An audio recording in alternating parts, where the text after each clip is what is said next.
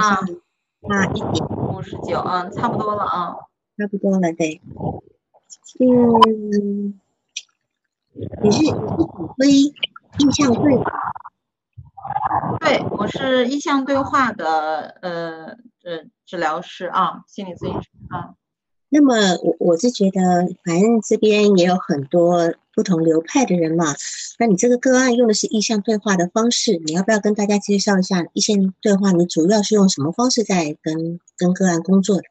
嗯，意向对话就是我们主要是以意向的方式，然后针对这个个案的情绪呀，然后情感呀，还有他的躯体意向，然后来工作的。嗯，就是通过意象，就是有点类似催眠，但又不是催眠，就是也是通过放松，哎，通过他想象梦啊、记忆啊，然后他的那个呃，他的那个想象力、意象来工作的啊。对，那么因为因为我本身也是催眠治疗师嘛，那我不我没有学过意象哈，有有学过，但是不是很专这样子哈，有学过一段时间，那么。如果你意向做出来的时候，你你是用什么方式来去去解决他意向所出来的那些材料？嗯，就是让他。讲，呃，就是针对他的意向讲他的感受，因为他经常是在理性的层面上，是在一个认知的那样的一个认识，然后通过做意向，就是通过一些原起始的意向，然后去让他发挥他的想象力，然后针对他的那个想象力，他自己就是他自己讲故事，呃，里面的场景里面的人物的来龙去脉，自己去讲故事，然后去整合这一块儿啊。对，因为我们知道意象，它其实跟沙盘都是荣格学派，是分析心理学的那个一个。哎，是的，是的，是的。那既然是分析心理学的话，也应该也是从精神分析呃延伸出去的。对对对，是是也是动力学啊。对对，你会用动力学的解释在他这个意象里面吗？你做吗？嗯，我我有点不太明白是什么意思，就是我会，就是他经常他说的事情是一回事儿，然后我带他去做意向的时候，在那个通过意向的时候去处理的时候，他会有情绪情感出来，他会有情绪出来，呃，我感觉那个部分是针对潜意识的一个工作，就是让他对自己的那个潜意识的那个部分更了解、更清晰，然后你说的这个。我我有点不太明白啊，就比如说我们今天做自由联想也好，我们自己自由联想出来的素材要做一个要要做开始做素材的分析，今天催眠也一样，好，那今天意向对话它出来了一个画面，当然这个画面因为也是一个自由联想的意思，对吧？对，但是我们是呃，其实一般来说不就是不分析，就是他他做那个有意向出来的时候，他有情绪情感的时候，就是针针对他的情绪情感去工作。对，那么但是问题他最后的最后的症结怎么办呢？你是每次处理他的情绪情绪情感，那但是这个问题的症结怎么办？这个那个部分会会他自己领悟到，他自己看到了，意识到了。我不是后面有一段那个竹子稿的，我知道，我知道，那那段做的蛮好的，蛮棒的。所以我在问这个部分，就是说，有些来访者他本身是能够领悟的，而且这个来访者他做了十年的精神分析。啊，不是，他做了两年，他痛苦了十年，最后痛苦的做了两年的精神分析的咨询，最后是因为经济能力没有办法支撑，然后相当于那个关系断裂了啊。对，两年也算挺长的。如果说他频率固定的话，也算是挺长的。也应该他本身已经，就是说他已经被培养成一个精神，就是有精神动力学资质的来访者。嗯，他本身是。他本身是有自由联想能力的，嗯嗯，是他在认知上很清晰，但是好像他在情绪情感上是很隔离，他自己自己没有意识到啊。好，那么现在要不然你就开始吧，我们啊，我就从基本情况开始报吧，先。行行，嗯嗯，好的。那这个来访者呢，她是女，三十六岁，公务员，已婚，那个文化程度呢是大专。他的病史提供者是他本人，来源呢是微信朋友圈。然后这边要打断一下，你的微信朋友圈有分来访者跟分私人的吗？呃，就是成为来访者以后会分啊，就是没有成为来访者之前，只是我的朋友圈的一个朋友。但他如果找我做咨询的话，那就是会跟他商量，然后就是会在不让他看到我的朋友圈，会跟他声明一下这个部分。嗯，哦，好，这个地方没关系，还是会有一点点后续你处理上的困难，因为界限可能会已经被突破了，好，可能会变成你要跟他维持一个设置，会有困难度的部分。好，而且你再往下。嗯，好的。再往下。嗯，好的。然后接下来呢，就是当时初始访谈呢，他来诊的原因是他他想做一个职业生涯规划。他说是他的诉求是他觉得自己现在的工作感觉像是被困在一个盒子里，呃，憋屈的很。就是说他觉得自己很压抑，然后他想做做一个职业生涯规划。是，那么他现在是从事什么工作？老师，公务员，公务员。哦，好。那么他现在的工作像被困在一个盒子里面，这又是一个意象。呃，对我，所以我就去带他去做了这个意向，然后做，嗯，嗯，做做这个意向的时候呢，就是他困在盒子里，他的那个感觉就是他觉得这个地方特别的，呃，心脏那块特别的堵，然后好像就是。外面有很多的网把它包包着的，就是那种特别紧，它特别堵，说不出来。然后就针对那一块，让他感觉，就是让他呃看到的感觉，那个带着那种堵的感觉去看意象，然后去了解，然后他就会在体会那个过程中，他就会有很多的情绪出来，就是觉得他就会有很多的情绪出来，是这样子。然后就是。呃，去处理他的情绪，这样子啊，就是允许他哭呀，就是他有个习惯性的动作，他只要有悲伤的那个情绪出来，他就开始咬嘴唇，他就开始皱眉头，就是他拒绝体会那些情感。嗯嗯嗯嗯，对，然后就是特别费劲儿，就是他老是在这里，然后有意向出来的时候，就带他去处理意向，把他拉到这个情绪情感上，然后让他那个嗯情绪的部分出来，情绪情感那个部分出来。是，就是说。呃，今天我也想跟你讨论一个问题，就是说你在说他是一个非常情感隔离的人，对吧？那么我们今天情感隔离的原因是什么？我们为什么呀？他会有个受伤感啊，是痛苦啊。对他如果有痛苦感跟受伤感，他一要用情感隔离或者是压抑来防御那个那个受伤感，那这个受伤感的背后一定是他不愿意去面对的事实，对吧？对。对，是是啊，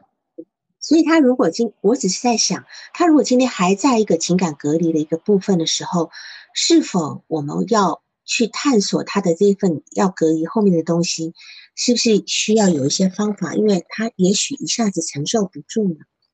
嗯，这个过程就是慢慢来的。因为最开始带他做意向的时候，他一直因为他精神分析做了两年，他老是在认知上，他就给我讲他是什么原因造成的啊，这种压抑啊，他就老是讲这些。然后我就会有时候他讲的时候，我就感觉到好像有个悲伤，我能感受到他的那些感受。然后他自己没有意识到，我我就会，比方说，我就说，哎，你注意到没？你的那个手啊，然后你就一直在在摸这里啊，或者是。你的那个，就我就会提醒他，然后那呃，这时候你躯体的感觉是什么？就是因为他老在认知的层面上，我我是基本上就是和他工作的时候，以躯体感觉、躯体意向为主。就我会我说这时候你你你你，当他整个就皱眉头啊，就是他会说是觉得很头头，比如说觉得他头疼啊。嗯，然后的时候我就问他，我说你现在你头部的感觉是什么？他说头疼，我就让他描述一下这个头疼的感觉像是什么。然后他有意向出来的时候，呃，再去对那个意向的部分做整合。是好，其实你他今天你你会说他有一个很躯体化的感受哈，所以是躯体反应明显啊。对，他是用躯体反应来替代那个隔离掉的情感。嗯嗯。啊，这个是一个在精神分析里面，我们的防御机制叫躯体化，对吧？嗯嗯。那么他今天就是说，呃，他所谓在他的呃，他还有另外的一个目，他目前的一个心情是什么样的？目前的状态呢？目前的情感。目前我们一共工作了十几次吧，然后他觉得就是在前期的工作中，他感觉的就是他越来越，嗯，能在他真实的他的感受里，之前他的那个部分是压抑的，他自己不觉得啊，他自己不觉得，他就躯体化很严重，就是经过一段时间的工作以后，他会感觉到，他会看到，会体会到自己有很多的悲伤呀、委屈、无助这些情绪情感处理了以后，他自己现在感觉自己，呃，好了很多。就是他自己感觉自己就是比以前，比之前那种状况，就是说，他说他做了两年的精神分析，然后他在认知上很明白，但是他在，呃，就是他对他自己的这个情绪情感的部分，其实是不太了解。就好像昨天我们工作的时候，他说他孩子不回来了，他说他做咨询，他孩子说他要在老在他姥姥家不回来了。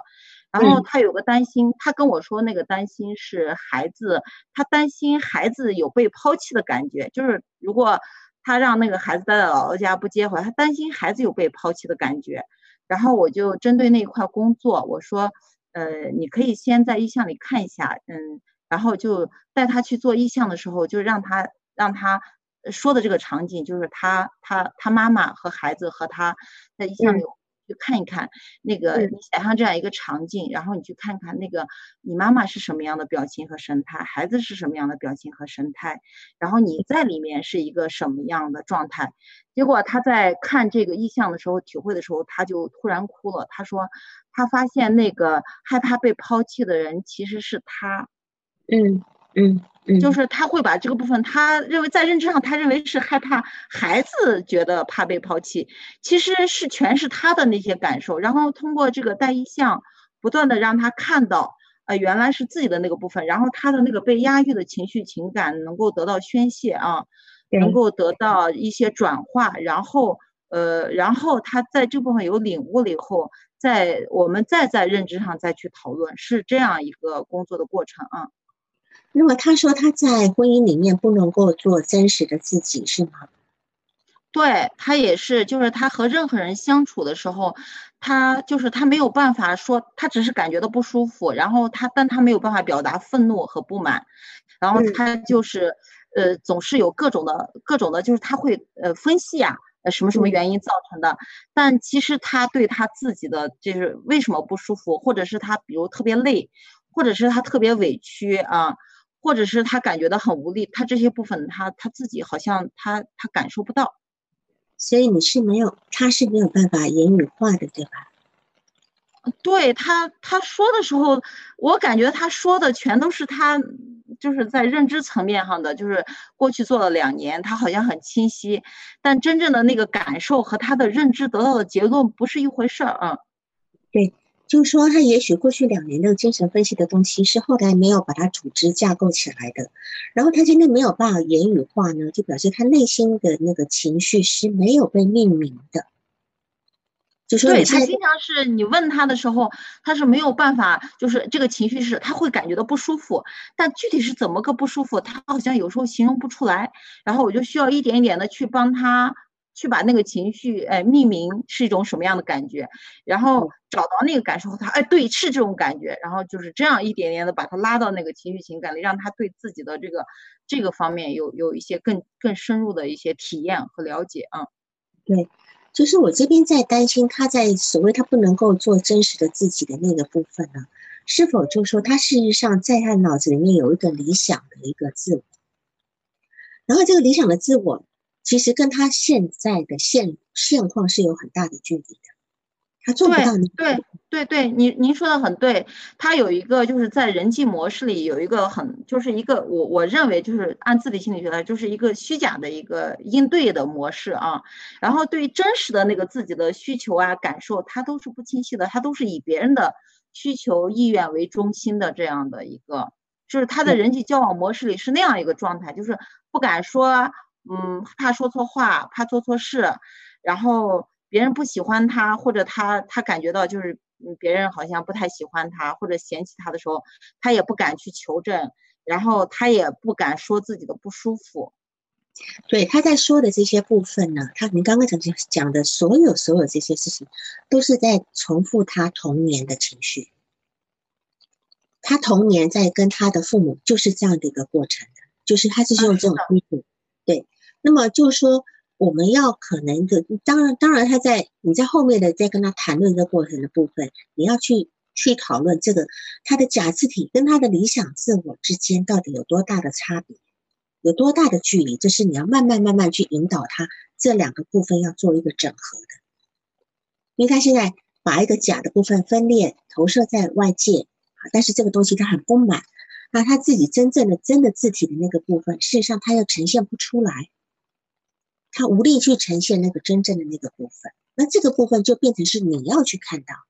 只要你去看到，你去接纳到他那个部分，他就能够他就能够勇敢的去呈现出来。所以就是说，他他现在用情感隔离来隔离早年那种很委屈、很无辜，然后没有被看见的那个部分呢？呃，所以这是一个。保护我，我常常会觉得情感隔离有时候要小心的去拨开来，因为他可能一下子没有办法看到那么快的看到那个他自己真正的那么的弱的那个部分，虽然那个有理想成分在，好，所以如果就说我不知道他有没有梦，他有没有报告梦，梦可能会绕过绕过他的防御出来，如果梦梦或许还会比意向可能来的更直接，如果他能够有报梦的话会更好。嗯，他他没有他没有给我报过梦，基本上就是之前的时候，他其实一直在理论层面上说，是因为之后我在一次就是我那个个案报告里有写，有一次就是我犯错误，就是更改设置，在那一次讨论中，就是他第一次表达他的愤怒和不满，就是那个是一个他唯一的一次表达愤怒和不满，在那个环节上，我当时是就是。我就是我，我就承认了，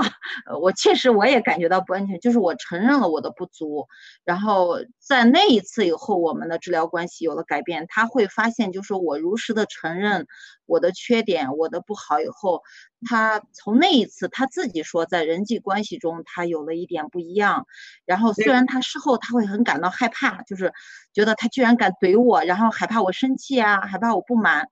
但是事后就是。表达了这个部分以后，我我结果我是我是回应了，就是我确实我也承认了我我的不足，我的错误以后，然后他说他的那个有一些改变，就是他会觉得就是说呃，其实，在人际关系里，呃，真实的表达自己的那个不足或者不好的部分，好像也没有那么的可怕啊。他他他讲他是从那以后啊。他敢要更加更真实的表达自己经历的一些，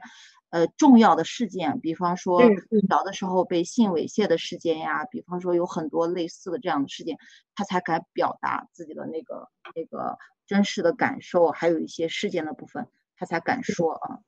就是说，我们可能不太需要去了解他，因为今天时间也有限，所以他的童年的部分呢。其实按照他在刚刚你在讲他的这个行为模式跟人际模式，我们是可以感觉得到他的小时候是那样被对待的，就是可能父母也没有太关注他，也不肯定他。那好，如果要讲例子，肯定很多。然后他最重要就是有一个，就是被被很多性猥亵的经验，被被家里的认识的人，对吧？通常性对对。那这个部分呢，我觉得，嗯。因为性猥亵有两个可能，首先是第一个呢，是他被迫的，那因为害怕不得不去，不得不去迎合的那个部分。但是你的这个来访者的这个性猥亵的部分呢，似乎是等到成年他才发觉这份羞耻感，是吧？他他当年会觉得是人家好像还蛮喜欢他的，是吗？对他会觉得，哎，是不是喜欢我才这样？因为这个跟他小时候的一个事件有关啊，说他看到父母的那个事件有关。你把那个事件说一下好吗？因为这是个蛮重要的，就是你你也是引导他在他的意象里面，他回忆出来的，对吧？这这是一个蛮成功的一个引导，你你讲一下这个引导。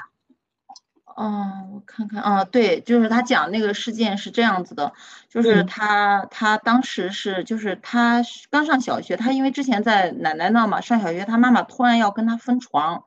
然后就是他他不太愿意，但是他妈妈就觉得他上学了，所以坚决要跟他分床，然后他想他上小学，就是他当时他每天到快下午的时候，他就感觉自己心里提心吊胆的，担心晚上自己睡，结果到了晚上呢。他就在床上特别恐惧，特别害怕，然后他就一想到就特别难受，然后他就不敢睡，他就好像隐隐约约他就记得他就他就好像爬起来，他就想去找父母嘛，想去找父母的时候，然后他又他又害怕他爸爸妈妈不高兴，所以他就那个他就那个站到那个门背后，他就站到那个门背后偷偷的看，结果就是在无意间就是看到那个。呃，就是他爸爸妈妈当时是在呃做爱，就他爸爸妈妈当时在做爱，然后他就他就当时的那个感觉，他自己说就是感觉好像，呃有有一些有第一感觉是有点懵啊，就是觉得好像第二感觉就觉得很恶心，第三感觉他觉得特别愤怒，就是这个事情有这么重要吗？呃，重要的都不要我了，呃，同时呢，他认为这件事就是让他隐隐约约觉得就是。呃，他爸爸妈妈因为这个事情更加亲密，就是他们关系更好，不要他啊。对对，事实上，对，当然这件事情也引引出他他孩子不能跟他分床的原因，因为他会觉得这也是你引出来的嘛，对吧？对对对，这个部分。对，因为他之前他孩子没办法跟他分离的时候，他说是，呃，他说是他孩子他他的他以前带孩子的时候心到人不到，人不在呃人在心不在，他说是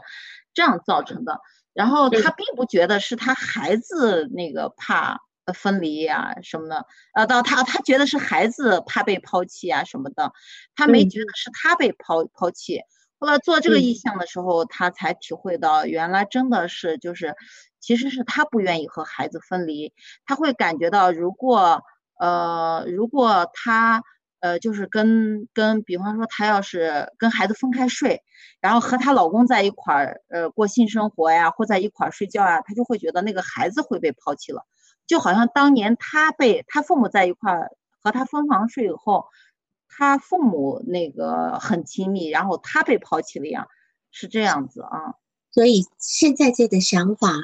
也也影响了她跟她老公的性生活，对吗？哎，是的，是的，非常影响她和她老公的性生活。相当于他们现在五年，孩子五岁了，她跟她老公自从生完孩子以后再没有同床过。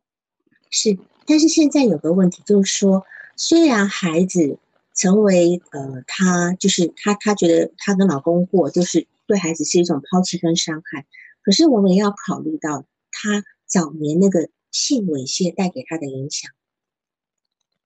他可能觉得后来觉得这个东西是个羞耻的，对对对对，那这个部分也要也要考虑进去，也要考虑进去，不可能的。然后他，你刚刚讲的就很重要，就是说他是三岁从。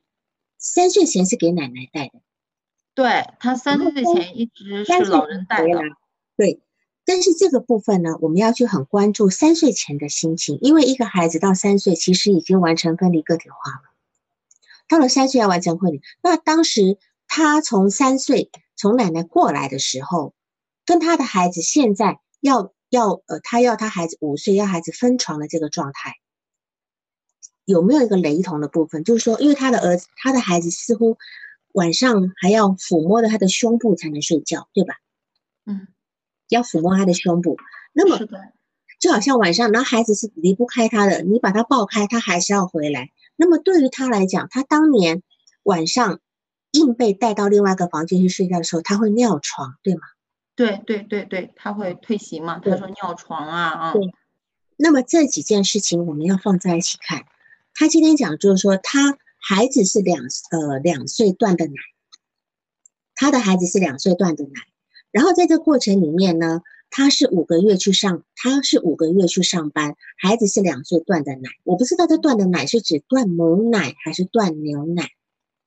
因为他两五五个月是一直是母乳喂养，他是两岁断的人奶啊。好好，那么那么这个断有没有很激烈的断？就是说，有些有些会觉得，就是啊，就不吃就不吃了，你知道吗？哈，那这个，因为而且他在那个过程里面呢，他感觉自己很累，有情绪，很委屈。然后那有一句话很重要，叫“人在心不在”。这个人在心不在是一个隐喻。这句话的隐喻后面告诉我们什么？嗯，这句话会告诉我们什么？我会 觉得，就是他在描述这个部分的时候，他就说，我也有求证，就是他是不是很激烈的，就是这种断奶，很狠心的这样和孩子断奶。他讲没有，他讲他就是五个月去上班，就是只不过他上班以后是由他妈妈白天看这个孩子，然后呃人奶他是到两岁才断。但是就是他自己，他就说他的那个情绪不好嘛，因为他跟他妈妈和爸爸的感情都不太好。我估计是他，呃，也没有进一步求证啊。听他说的，就是好像就是 他自己的表述，就是他人抱着孩子，但是心就是其实不在当下，就是没有像我们想的那个好妈妈把孩子抱着呀，眼睛看着孩子呀，很亲的，就是他整个都在自己的那个抑郁的情绪里啊。对，所以这种人在心不在的状态呢，孩子是会有感觉的。通常一些产后抑郁的母亲，我现在不清楚她当时有没有产后抑郁啊。这种产后抑郁的母亲呢，虽然在孩子的身边呢，但是等于不在。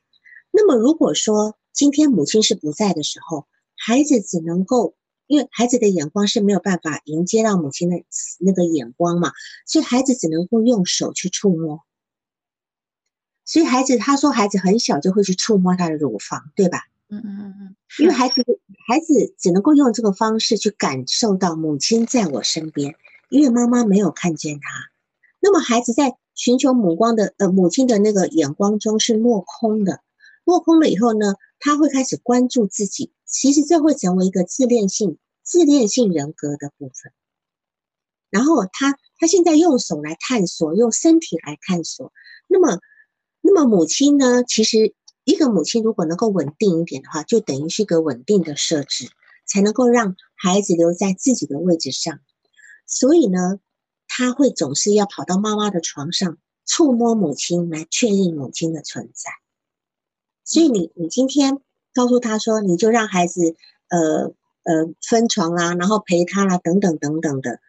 可能对这个孩子来讲，我担心还不够。当然，这是孩子的问题哈。那么你，你今天在这个地方，你只是跟他讲说：“哎呀，你们又分床睡觉啊，什么什么的。”可是这个母亲，因为她自自己童年幼年的缺失，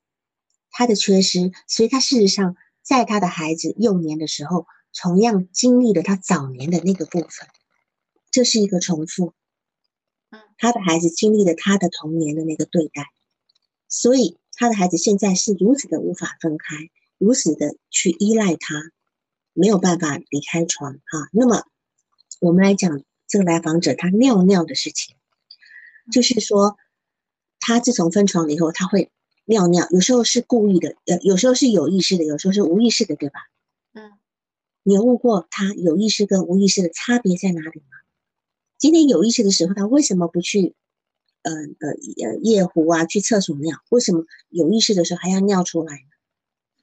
他讲他是恐惧，因为他们那个就是就是就是尿尿，那是在那个客厅里，他说放一个尿盆儿，然后他他不敢出去，他是啊，他是不敢出去，然后他有的时候无意识的时候，就是可能是太太害怕了，一个人太害怕了，然后他就会在那个床上尿，然后有意识的时候。哎，这个部分我还真没有弄明白这个部分。然后有意识的时候，他说他有时候就会找个地方尿，然后那个时候他是有意识的。找个地方是哪里？自己的房间吗？对，他在他房子里，呃，他在他房子里是。那么这样的事情，难道妈妈隔天不会知道吗？那么妈妈是什么反应？因为不可能，孩子尿了一泡尿，就算今天没尿在床上，尿在房间，妈妈隔天也应该知道吧？这个地方好像这个细节我没有往下追，好像划过去了啊，没有意识到啊。对，因为这个细节才会知道，因为通常一个孩子他尿尿夜夜尿是有含义的，一定是一个焦虑状态，然后呢是一个叫做行为反应，他又是这是一个症状，这是孩子的一个症状。那么这个症状就像有，就我曾经有一个孩子，他也是六岁，他他来咨询是不到六岁的，他呢有很他有一。有那个叫做有那个叫做液，就是血。等一下，我的手机快一点。他他尿含尿里的含血量是已经达到最高标了。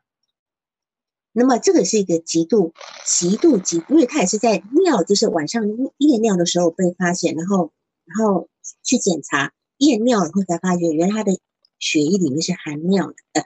尿里面是含血液的，血尿是已经达到最高级。那这个是孩子的一个叫儿童神经症的部分，就是说他当年其实就已经有一个儿童抑郁症的部分在那个地方，只是。只是当年大家都不知道，没有去处理。那这个问题，可能你可以在意向里面再带他进去处理一下。嗯，因为这是他最早抑郁症的起因。那当然，我们不知道他跟他的奶奶那三年是怎么过的，他跟他奶奶的感觉如何，奶奶是不是一个好的自体客体，我们不知道。如果说他前面奶奶的感觉还不错的话呢，他至少还可以相对的，就是完善一点。然后跟妈妈这一头就有点断裂来了。他说跟妈妈的关系不好，所以他事实上他在她怀孕以后，可能又激发了他早早年成为一个孩子的那种痛苦，所以他其实是没有办法成为一个很好的母亲的，他就人在心不在的状态。嗯，那么我相信他当年应该也很多噩梦。对，他说他他有十年就是睡眠不好嘛，就是嗯，就是经常睡不着，就是那种一整一整夜一整夜睡不着。就是他父母，他以前他讲他在奶奶那里的时候，奶奶很疼爱他，然后对他还蛮好。但是他接到父母跟前以后，一个是父母的感情不好，老吵架，然后他妈妈会揪着他说都是因为你如何如何，然后他爸爸会就是呃两个人吵架的时候，他爸爸会在门口就是那个剁门呀，拿着菜刀那样。他他就会极度恐惧，所以导致他就是，呃，他认为都是自己不好才造成这样，然后，呃，然后他很恐惧老，害怕就是被他爸爸妈妈嫌，因为他的学习好像也不是很好，他到就是因为那个尿床的事情嘛，就是父母和他分床以后，他的那个分离焦虑特别严重，然后他上小学以后，他就说他整个退行，就是上课的时候啊，他所有的东西自己都收拾不起来。就是那个独立的那个问题，就是，就是呃，甚至自己的那个那些东西都收拾不到一块儿，就显得好像贼弱、贼贼弱智啊，好像就是他自己认为他自己呃用的词儿是退行，他说他觉得他退行，然后我就我当时给他的解释是，我说会不会是因为妈妈强行给你分床，说你长大了，你上学了就必须要分床，但其实是你内心是觉得啊。那是不是我如果不长大，我如果小一点，我照顾不了我自己，那妈妈就会管我，呃，就不会嫌弃我呀，不会让我分床，所以他会用这样的症状来，就是好像吸引妈妈来管我，比方说尿床呀，你就得来管我呀，或者是我在学校里出老是出状况呀，然后你你你就得来管我，我是这样解释的啊。嗯，好，那我们先放在他失眠那十年，他哪一年结婚的？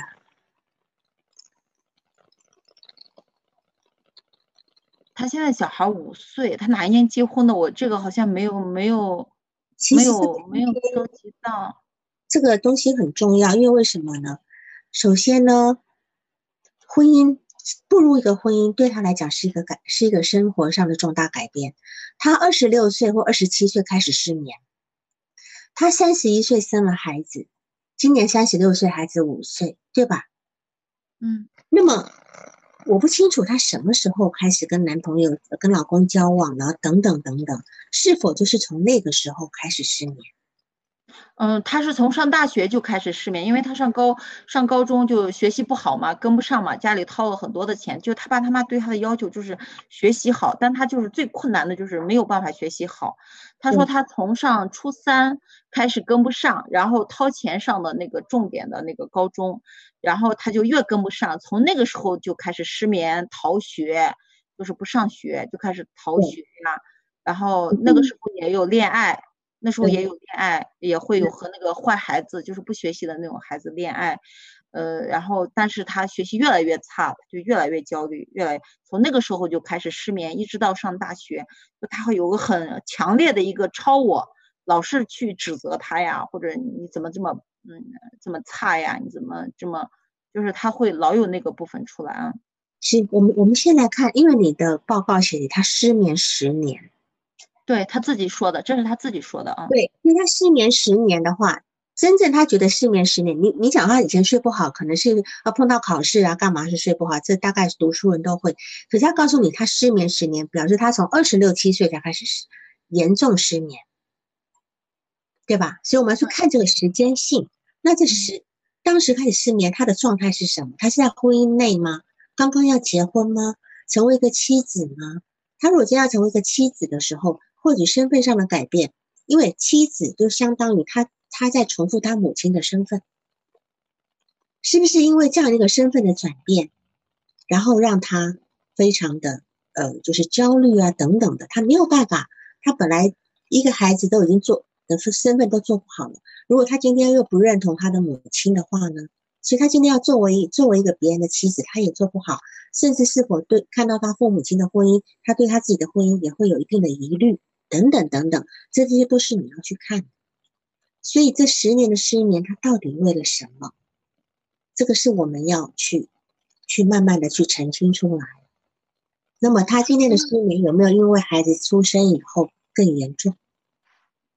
这个部分他自己就是这一块没有详细的追究细节，他大概的说好像是因为人际关系，就是他没有办法跟人就是很很深入的交往。就是呃，基本就是他工作中也是这种状况，然后在婚姻生活中也是呃，就是他没有办法表达这个部分，然后就是他会觉得很憋屈嘛，就会觉得很压抑、很憋屈。他自己讲主要是来自于人际关系，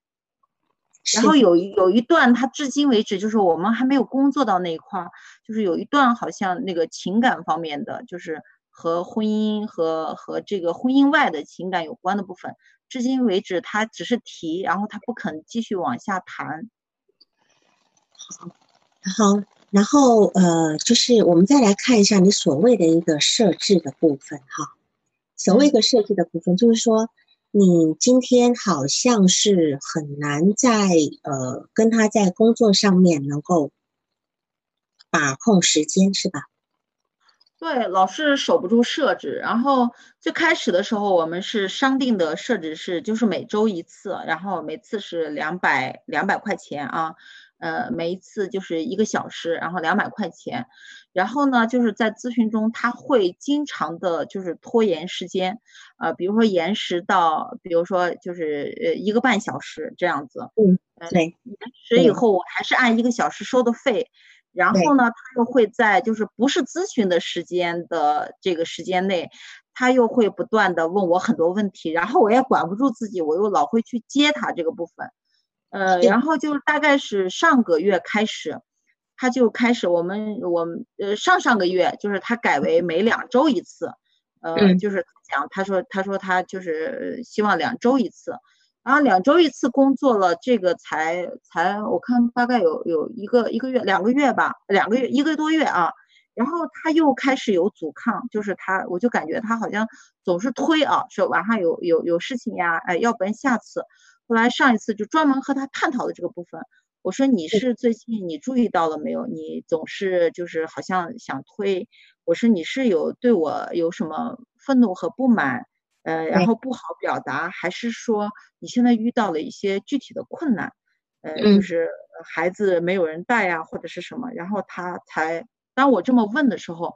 他才说他是因为疫情，因为疫情，然后就她老公有三个月没有开工资，她老公是一个酒厂的一个呃一个项目的一个副经理，然后说三个月没有开工资，然后她一个人，因为她一个月收入也就是三千块钱左右。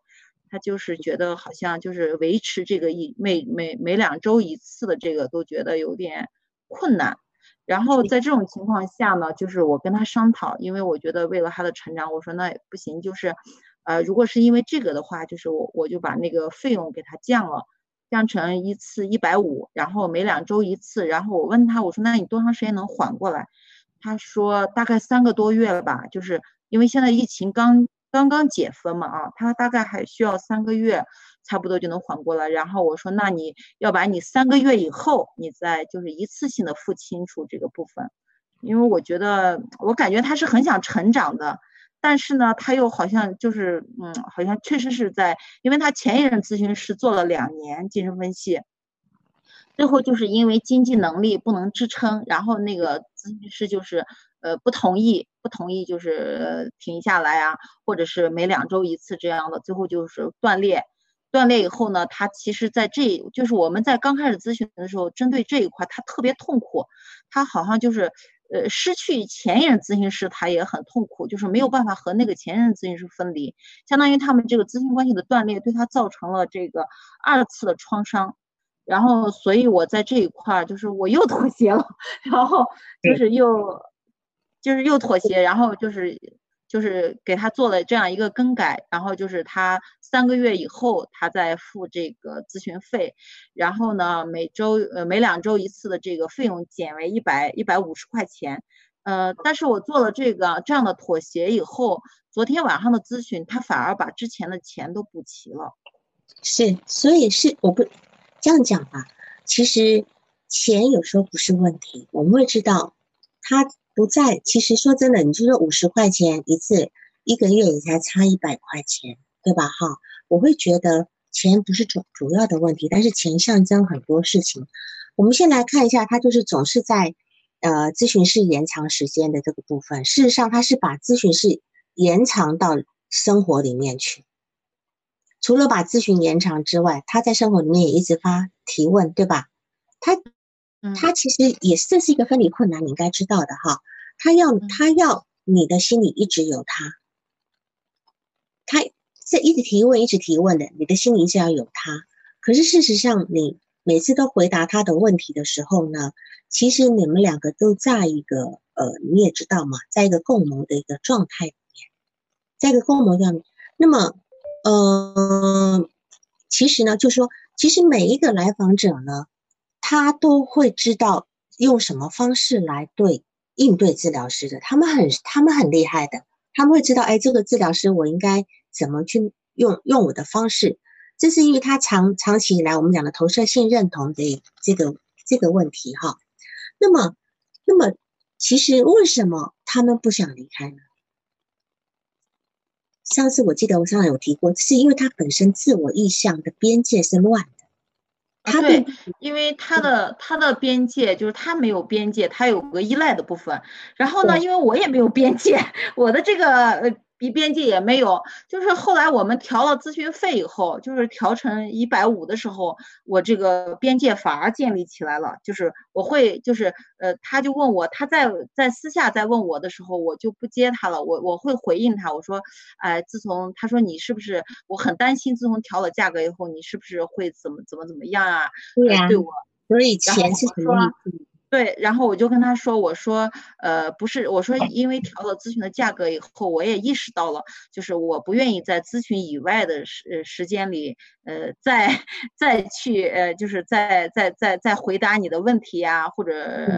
我就给他有表述这个部分啊，我说好像我就不愿意再多付出了，就是仅限于这个咨询的时间内，呃，他有问题问我的时候，我也会告诉他，我说那我们下一次咨询的时候。专门针对这一块讨论，然后当他明白我是因为就是这个咨询的设置，呃，就是价格改了以后，我不愿意再多付出的时候，然后他他说他心踏实了，安定了，呃，然后就是现在就是我们属于比较规律的这样子的，而且他主动的也把所有的咨询费，就是之前我说他三个月结一次嘛啊，然后他现在也就是昨天晚上就是把前几次的一下都给我结清了啊。结清是把那五十块钱的差额补给你吗？就是我不是上呃呃，就是已经做了两次了，是一百五十块钱一次，他可以先不付，等到那个等到三个月以后他能缓过来的时候啊，他再一次性付。结果他就主动他说是呃，他可能对我因此产生了信任感。他说是他自己的表述是，呃，现在这个社会能这样真心帮自己的人，嗯，太少了。他说。他说，当时我给他降价格的时候，他没有想到，因为我我就给他说，我说我的咨询师，因为我也很困难，就是没有办法维持每周一次，我的咨询师愿意，呃，就是为了让我更好的成长，也愿意给我调价格，所以我说我也愿意给你。调价格，只要你能够成长啊，嗯，那也给他调价格，然后同时也可以就是让他有呃让他不困难了，他再付这一个部分，然后他就说他觉得呃能够真心帮助他的人太少了，然后他不愿意再欠我，他昨天他就把之前的两次的。就是都给我结了，就一百五十块钱，更改以后的一都全部都付了啊。我我们先来讲咨询师的问题，就说在这个突破设置咨询师的问题哈。首先呢，你想作为一个好妈妈，再者呢，你想做一个全能的人，就是你今天是很难去面对自己无力的那个部分，你很害怕去面对那个无力的部分。好，然后在这个，所以今天你会偶尔会去满足来访者的愿望，因为你不希望看到来访者失望。好，这是，但是自从你把价钱降下来了以后呢，毕竟你会觉得说，那你看我我的自我已经降价了，你知道吧？降价了以后，当然这东西你就会让你有有这个底气，就认为我不用再这样去付出了。这个事情会发生在很多咨询师跟来访者一旦调价以后，因为咨询师可能做了几年以后，他会调整价钱。刚开始调价的时候，他心里是很没底气，他总他开始收那个新的那个费用，他也会。找好像要多给一点干嘛干嘛的，其实钱是代表一个人的自我的强度。那么你在调价之后，你自然就没有问题。好，但是呢，说真的，你如果说你今天在呃怀疑自己的能前前一段时间呢，你怀疑自己的能力的时候呢，你用时间来补它的时候呢，其实是。希望来访者觉得，哎，这个咨询是很值得的。你你这个老这个老师做的非常棒。但是呢，如果一个咨询师有能力准时结束的话呢，就是表示你是守住边界的，会来访会让来访者更安全。你懂吗？就说你今天刚刚告诉他了，你今天告诉他了，我现在不不能再私下再回应你的问题了。其实你只要明确告诉他。你不用担心他会受到伤害，因为你原来本来担心他会受到伤害，但事实上你说明白了，他反而更安全，理解吗？哈，就是有时候把规矩说明白，这个这因为这个功能呢，事实上是就是我们讲的，呃，孩子要有父亲跟母亲，那么这个这个设置就意味着呃父亲的角色。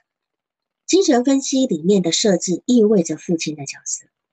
然后父亲是左边，还是他告诉我的？其实我以前也没有意识到这部分。我父亲的，还是他，因为他分析了两年，是他告诉我的。他说，怪不得你守不住设置。然后他说，我也那个啥，他是因为我跟父亲的关系也不好，你跟父亲的关系也不好，我才第一次意识到这个设置相当于三角关系里面有父亲的功能。然后，啊，我才意识到这个部分，然后现在才有意识的去。呃，就是严守设置，就是在这个方面做功课，尽量的，就是呃，维持在五分钟之内啊。对，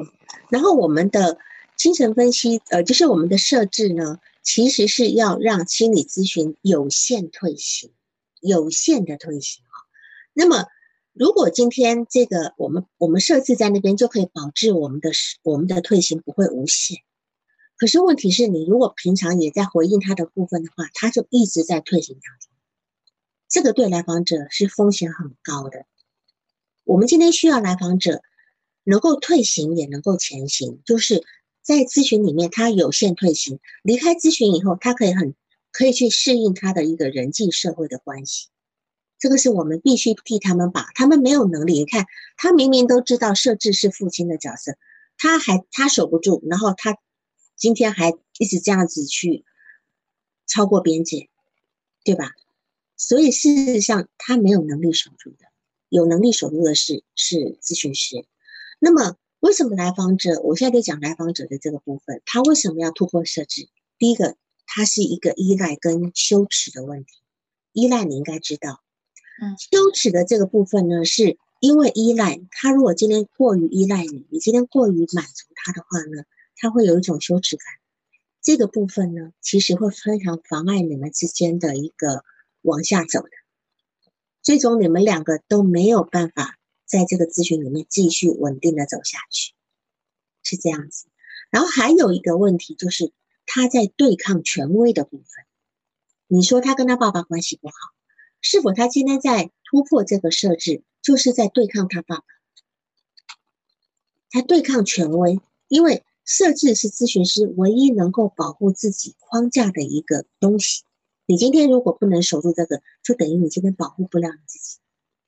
这个部分。所以他他今天在对抗权威的时候，就是用拖延啦、超时的方式啦、来私下联络的方式啦，来来破无形中的用很温柔的破坏的方式来突破这个部分。那么当然，我们也可以理解为一种移情，理解为一种，因为来访者的那种，来访者对对他的养育者呢，他如果不能够直接表达愤怒的时候呢，他只能够通过违反规则的方法来表达自己的诉求。所以后来哈，我我今天只是因为他今天讲的是一个呃，因为经济上的问题，所以他后来改成两周啊，甚至有点拖拖拉拉啦。我觉得还是要考虑到你们先前的这个设施里面的安全感的那个部分，你理解吗？嗯，理解。他他有这针对这个部分，我们有探讨过啊。对，他提醒了我啊。其实不能够说，意思说我们在延长时间并不是不可以。我们会评估有一些来访者，你就知道他是一个非常弱的，他必须把话说得很明白，要不然你在一定要卡在那个点上结束，其实对他也是一个伤害。那这个部分我们看个人的咨询师的经验，我们会适时的去做调整，甚至也不是那么的严，不是那么的呃僵化，但是会产生真正影响的，就说你今天这种不能够准时结束。会真正产生的影响的因素是在于，咨询师跟来访者都没有意识到时间失控了，然后而且甚至两个人还会去享受这一个部分。那么当事人可能来访者或咨询师会有带着一个有理有据的一个想法，那那这样的咨访关系呢，就会一直持往下持续发展到一种状态，就是重复来访者早年那一种状关系模式。所谓的强迫性重复，就说今天来访者一个突破边界等等等等的结果，到了到你你配合他那个投射性认同，结果到了走走走往下走，就是走到他早年的模式里面去。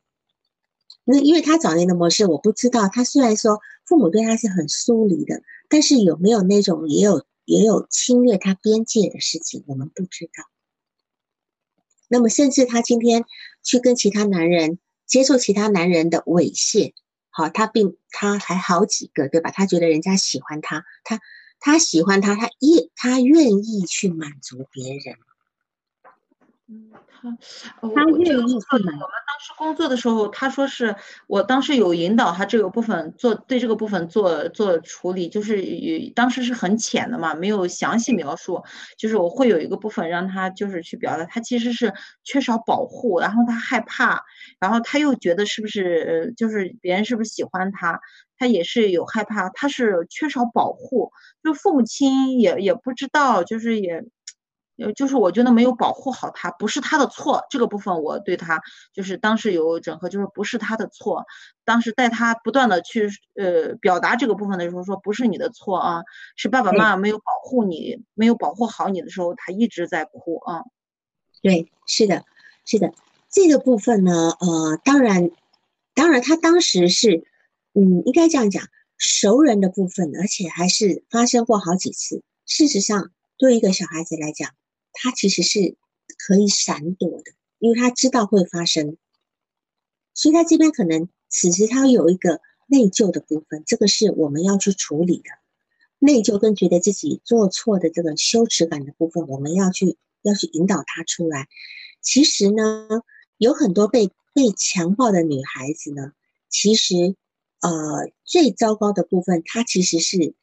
那份呃就是讲自己。当下没有那么反抗的羞耻感，并不是他被入侵的那份痛苦，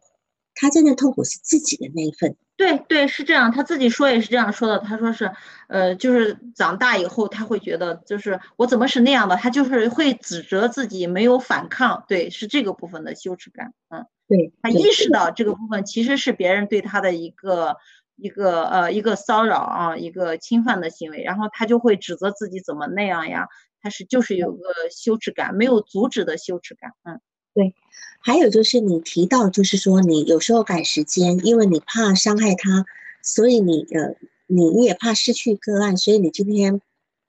不不不敢直接取消，所以你会去改时间，对吗？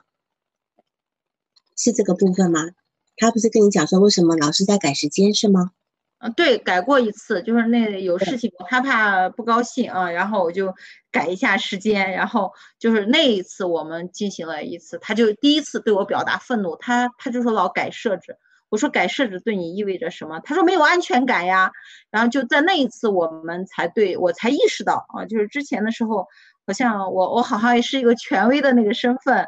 然后也没有没有没有意识到这个部分，后来就是这一部分我们俩探讨了以后。我意识到这个部分会带给他带来不安全感，我也在有意识的去守住设置，也在努力的去在这一部分去呃去处理自己的这个情节，因为我也有怕失去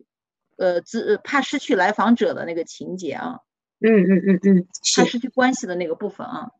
对，所以说其实来访者他我们就可以知道他的动他的童年应该是心情是动荡，他的心情是动荡的，所以呢，他今天很害怕。你今天改了，那什么下一次怎么又又又会不会又改？所以这事情要讲清楚，就是说，如果我们今天没有办法在这个时间进行的话，我真的有非常重要的事情进行的话，那我们是直接取消还是怎么样？正常来讲，一般是直接就跳过一次，就是因为你知道，时间一改动的话，其实每个人都有一个时间的一个呃固定性。好像到那时间就觉得到那时间啊，这时间要干嘛？其实要养成他这个这个部分，每个人在时间上都需要这么一个安全感的部分。嗯，老师，我有个问题，就是他昨天咨询完以后，就是做对那个孩子的那个部分做完以后，他会他昨天提出来又增加咨询，每周一次，然后我我就我当时我就。嗯，就是我，我就不知道该怎么样应对。我说，呃，下一次咨询的时候，我们再探讨这个问题吧。因为当时咨询快结束了嘛，